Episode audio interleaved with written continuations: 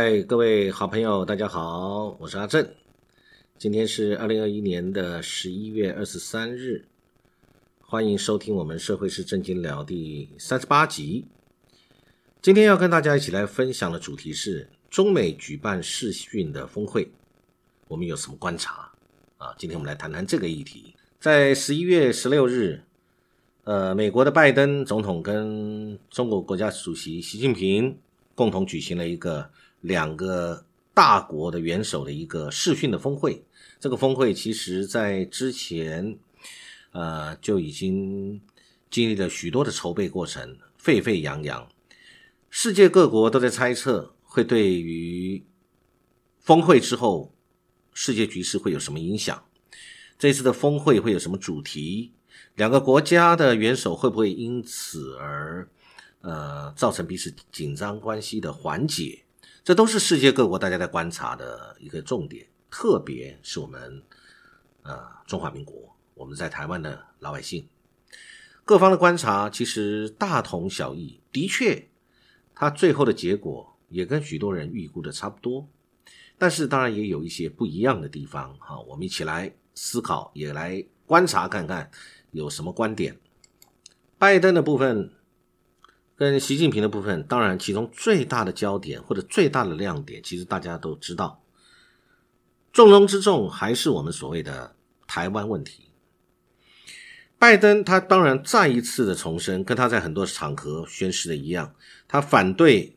单方面改变台海现状，反对破坏台海的和平稳定。当然，他讲这个是单方面，我想意在弦外，大家都知道，这讲的绝不会是台湾单方面嘛，这谈的单方面必定是指中国大陆，他反对单方面去改变台海的现状，或者当然包含了引发战争或者非和平方式的相处。但是，当然，习近平呢，他讲的也很清楚。他说，中国大陆他们这边愿意以最大的诚意，尽最大的努力来争取和平统一的前景。但是如果台独分裂势力有挑衅或者逼迫，甚至突破了中国大陆所谓的红线，那么他们将会采取断然的措施。所以呢，这个代表了什么样的意义？就是各自表达了各自的立场，而且。两个领导人呢，也都强调了这个合作的重要性。拜登也特别讲说，他身为世界的领袖，美国是有责任来反映美国跟盟友的价值观，包含民主、自由、人权等等啊。那当然，他也希望这个中美两国的合作不是谁帮谁，也不是互相帮忙，而是他们作为世界的领袖应该尽的义务跟责任。这当然，这个话讲的是四平八稳、冠冕堂皇。其实我们要站在一个观点来看看，北京希不希望跟美国来恢复协商？尤其在最近中美关系这么呃紧绷的情形之下，呃，我想中国大陆它当然是欢迎的，因为中美贸易大战对于中国的损伤，以及习近平在面对明年二十大的时候的一个地位的稳固，以及在政治上面的影响力，我相信稳定的中美关系对于呃中国大陆的领导人，当然包含美国的领导人。未来不论是在国内或者国内权力的稳固，或者甚至要面临选举的时候，这一定是有注意的。那但是当然，美国一直打，就是把台湾当做一个牌在打。台湾虽然我们即使不承认，其实我们就是一个啊一张台湾牌，一个代理人，一个在地缘政治上面美中都很好使用的一个。关键角色，如果我们认为所谓台湾牌或者是所谓的代理人不好听，你就当做我们是一个被人家使用的关键要素，关键的一个一个一个呃一个资源被使用，好吧？我们可以这样来去定义它。但是台湾在这样美国跟中国大国的两个大国博弈当中，台湾自己。目前，其实我想很多人的观点可能都会认为，台湾也是很开心，我们可以作为呃这个呃美国代理人或者被美国利用的一个代理人，我们来担任这样的角色。而中国大陆对这个就很反感，一直认为我们台湾这个是这个以美谋独。其实我认为，呃，我们台湾有没有以美谋独，看用什么角度来看，那是台湾受到。这个中共武统的威胁，在很多老百姓心中的确是事实啊。大家的确觉得这个中共的这个武力威胁，让大家这心中倍感忧虑，而且这个。也不是很喜欢这样的一个两岸的状况，而美国在这个时候又适时的认呃对我们伸出很多的援手，不管他卖给我们的军备是不是很昂贵，或者是说美国是把我们当做一个棋子或者代理人，或者一个战略位置上面的一个必要的一个资源角色，或者是在我们这边设立了一些所谓的雷达，作为禽收中国大陆的许多的这个重点的一个位置，不论是哪一种理由了，反正。这个中共呢，一直认为台湾很多人就是在以美谋独，依靠着美国想要谋求独立啊。我想这是站在中共的一些想法，但其实我认为这个以美可能有谋独，倒并不一定是全部台湾人或者很多台湾人的想法。因为台湾的同胞其实很多也认为血浓于水，两岸是在民族情感、在文化认同、在许多方面是一家的。很多台湾人并不一定认为他是想要独立，但是在面对美国伸出援手的同时，那中国大陆又不断的会有很多武力或者言语上面让台湾同胞觉得不放心的地方，这个是不是就代表了为什么会是现在的美中台关系的这样的一个情势？这也是值得大家来思考。其实美中台关系里面，我想大家。熟悉这个两岸关系跟国际形势的人，大概也都理解。其实，在法律上来说，站在美国的角色，他对台湾就是呃三个公呃这个六项保证以及台湾关系法；对中国大陆来说，它就是这个一个中国原则以及美中三个公报。这就是一个现状。呃，美国在两岸之间各自对应的一个角色跟它的一个原则。那当然，这个拜登当选的时候呢，他一直没有跟习近平联系，他跟很多世界的领袖联络了，他一直没有跟习近平联系。那有些人认为，因为习近平就是中国大陆是最重要的，所以他要放在最后面。当然，这个说法也是有人这么说，但是按照国际惯例跟一般的礼仪，呃，你很重视的朋友，你一当选了，你不应该是第一个打电话给他，或者是第一个通知他的。如果你认为对方很重要。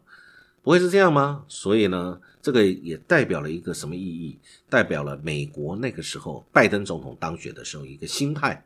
或者反映了他那个时代他必须对他所支持的选民做出的一个样态、一个表态。一个态度，一个对于中国大陆领导人，我没有打电话给你，为什么？因为我当选了，但我现在的选民可能我并并不是那么希望我立即跟你联络，这是一个想定。另外一个方向也可能认为说，呃，我要给你摆个 pose，摆个摆个姿态，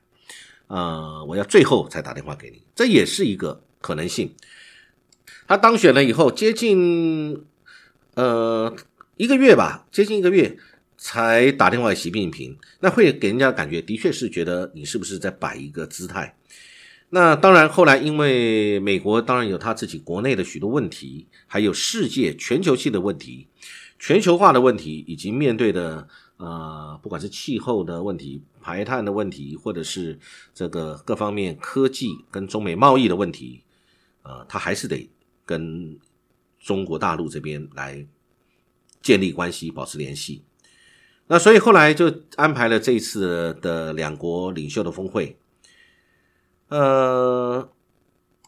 大家回忆一下，两边其实在刚开始的时候其实并不愉快的。三月份，中国大陆这边杨洁篪跟王毅在阿拉斯加跟美国的布林肯跟苏利文见面的时候，其实杨洁篪就很不客气的告诉中呃美国，这个你不要用实力地位出发来跟我这个讲这些话，中国人不吃这套的。啊，那时候这个，我想这个中国大陆的姿态，我想大家历历在目。后来呢，大家也知道，我们在年终的时候，呃，他的副国务卿 Sherman 到呃中国大陆，中国大陆给了他一些相关的一些说法跟三条底线，要求美方啊要纠错或等等。最后后来大家也看到了，孟晚舟啊，华为的公主孟晚舟后来也释放了。这些事情代表了什么意义？代表了美中关系一直在变化，而这个变化里面把台湾牵涉在里面，或者换句话说，台湾在里面扮演了一个重要的角色。啊，大家要去想想看，这个国际博弈跟国际国际的所有的这个局势里面，其实就是用实力在说话。呃，杨洁篪讲的这个话是事实，其实站在美国，它也是事实。当美国国力强盛的时候，他就要求别的国家要按照他的价值观、他的制度、他的方式来跟世界对话，来跟世界相处。别的国家你必须要符合我的利益。那在近年来，各位感觉得到，美国跟欧洲跟日本啊这些国家，他们在政治形态上，或者是最近的很多声量上，对于台湾都表现了一个支持的态度啊。各位，我想各位都看得到，立陶宛最近跟我们正式成立台湾办事处，引起了中国大陆很多的反弹，同时要把他的这个大使的他们的这个外交彼此的关系要降到很低等。那各位都看得到，但是这些国家是真的对我们很友善吗？或许吧，啊，我也很期待是这样。但是我们站另外一个角度来看，国家的本位主义的利益才是最重要的。每一个国家都一样，包含我们中华民国台湾，什么对我们最有利益，我们就会按照这个利益下去，往这个方向去走。那我想这些国家其实，在他们对于我们的很多支持里面，其实也可能也把我们认为说。中国大陆崛起，这是一个东方大国的一个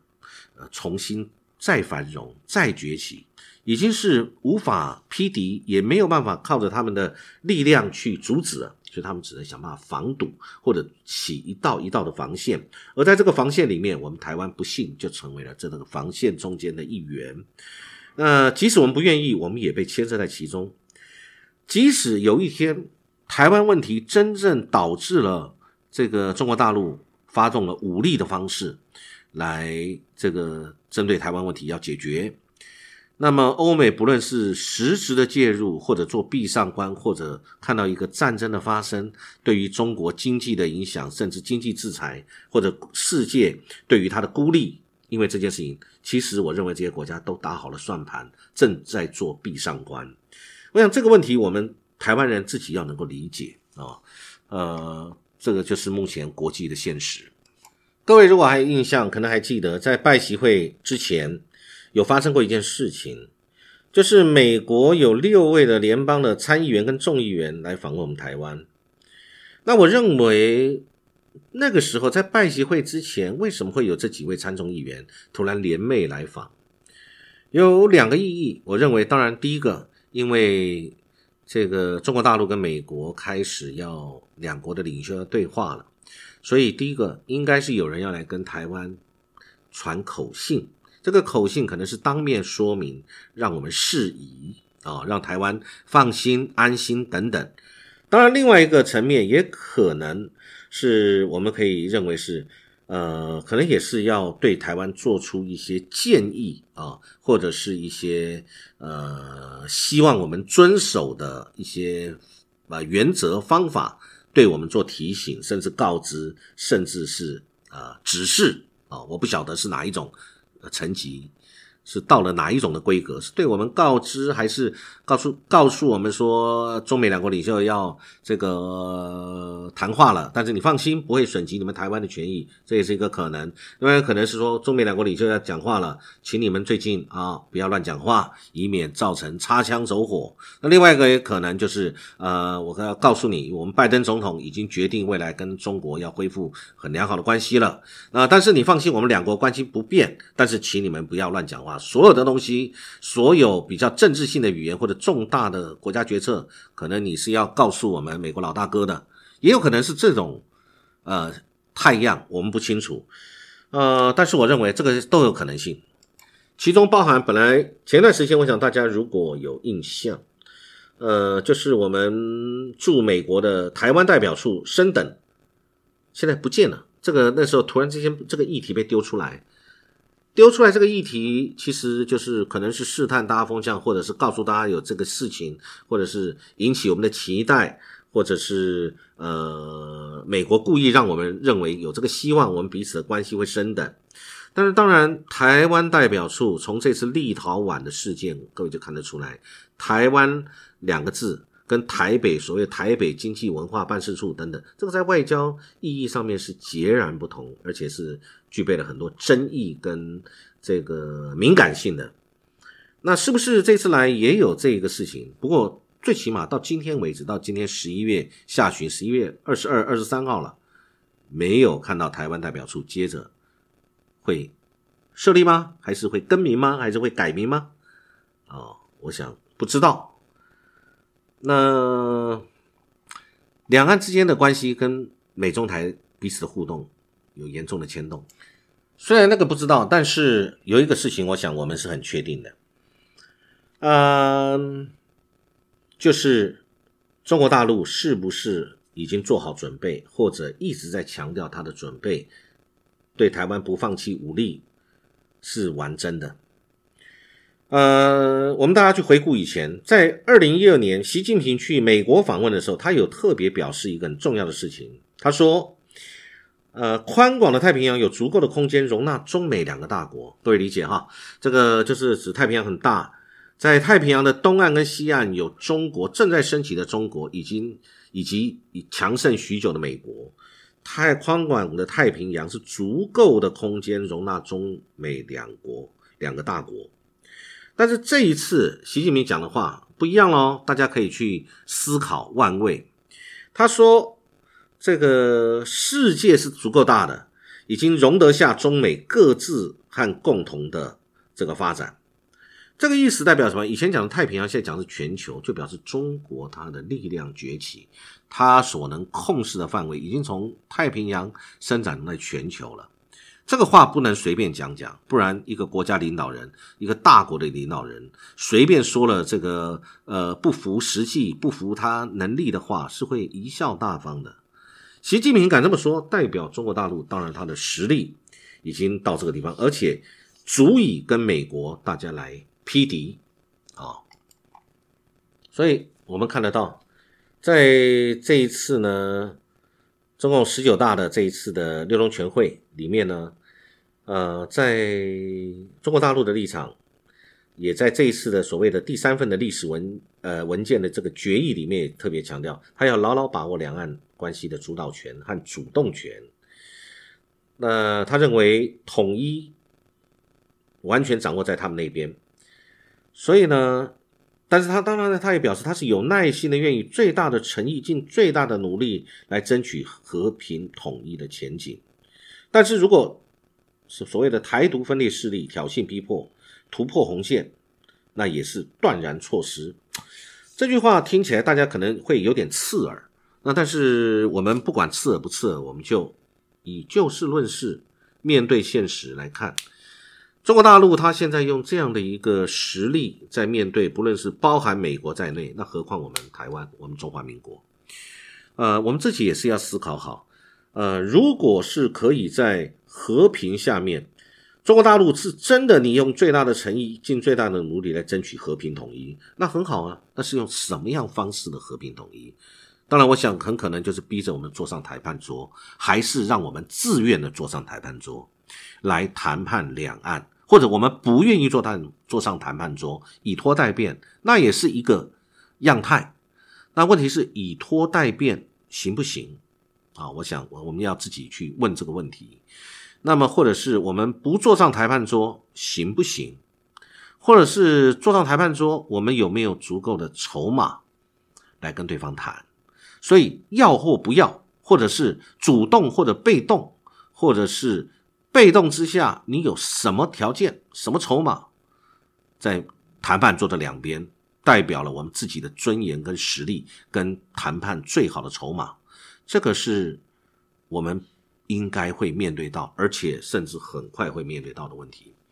那我们无事无知未有，无事无有以待之。我们有什么东西可以先准备好？或者我们哪一些东西是我们主力要去做的，哪一些东西是我们不要去做的，哪一些事情是我们应该积极去做的，这个都有待我们的学者、专家跟我们政府、跟民间，我们共同来讨论，找出一个对我们现在中华民国在台湾的两千三百万老百姓最有利的一个方案。我觉得这个才是我们现在面对各种国际局势、诡谲多变的时候，我们应该先预做准备、预做思考的。今天的分享，期待可以帮大家一起来，呃，了解国际的局势，也让我们多一些思考空间。啊，期待各位有美好的一天。呃，谢谢各位，期待很快我们可以有机会再来分享。谢谢。